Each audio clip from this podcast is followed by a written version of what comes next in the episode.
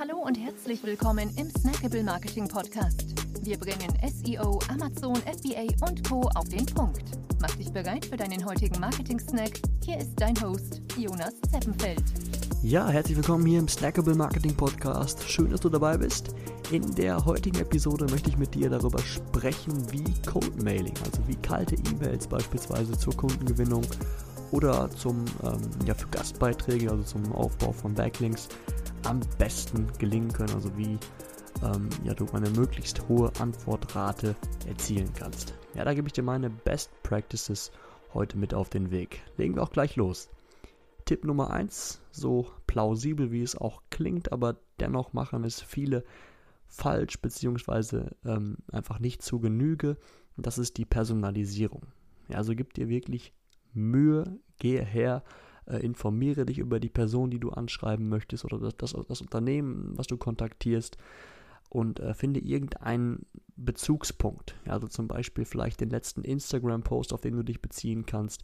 Also irgendetwas, wo die, die Person, wo die Empfänger sofort sehen, dass du dich informiert hast. Ja, also ganz, ganz wichtig, Personalisierung.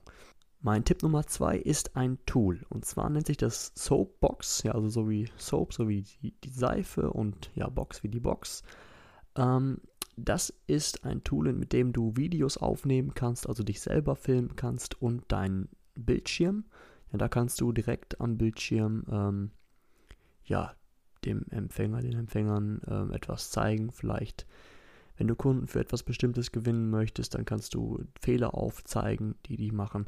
Ja, also ähm, das ist nochmal eine sehr viel, viel ähm, bessere Möglichkeit, dein, also zu pitchen, als wenn du es wirklich in einer, einer ähm, normalen E-Mail machst. Und zwar kannst du nämlich nachher ganz einfach das Video in der Cloud von Soapbox liegen lassen und dir einfach ein, eine URL ziehen und damit das, ähm, das Video in deiner E-Mail einbetten. Ja, auch hier Tipp Nummer 1, Personalisierung auch in dem Video, also schickt nicht an dasselbe Video an unzählige ähm, Empfänger. Ja? Tipp Nummer 3, der Betreff muss knallen. Ja, also damit die E-Mail geöffnet wird, musst du natürlich, was die Copy angeht, äh, wirklich kreativ sein und einen sehr ähm, interessanten ähm, Betreff schreiben. Also mach dir da wirklich Gedanken. Das ist das Wichtigste eigentlich an der, an der gesamten E-Mail, der Betreff dann sollte deine E-Mail noch einen konkreten Call to Action enthalten. Ja, aber wichtig ist dabei, dass du das Ganze nicht zu salesy gestaltest, denn ähm, du bist natürlich im oberen Bereich des Funnels, ja, und ähm, du solltest es da wirklich den, den Empfängern so einfach wie möglich machen, äh, weiter mit dir zu interagieren. Also überleg dir einen sehr einfachen nächsten Schritt. Überleg dir, wenn du in dieser Situation wärst, diese, diese kalte E-Mail zu ähm, erhalten.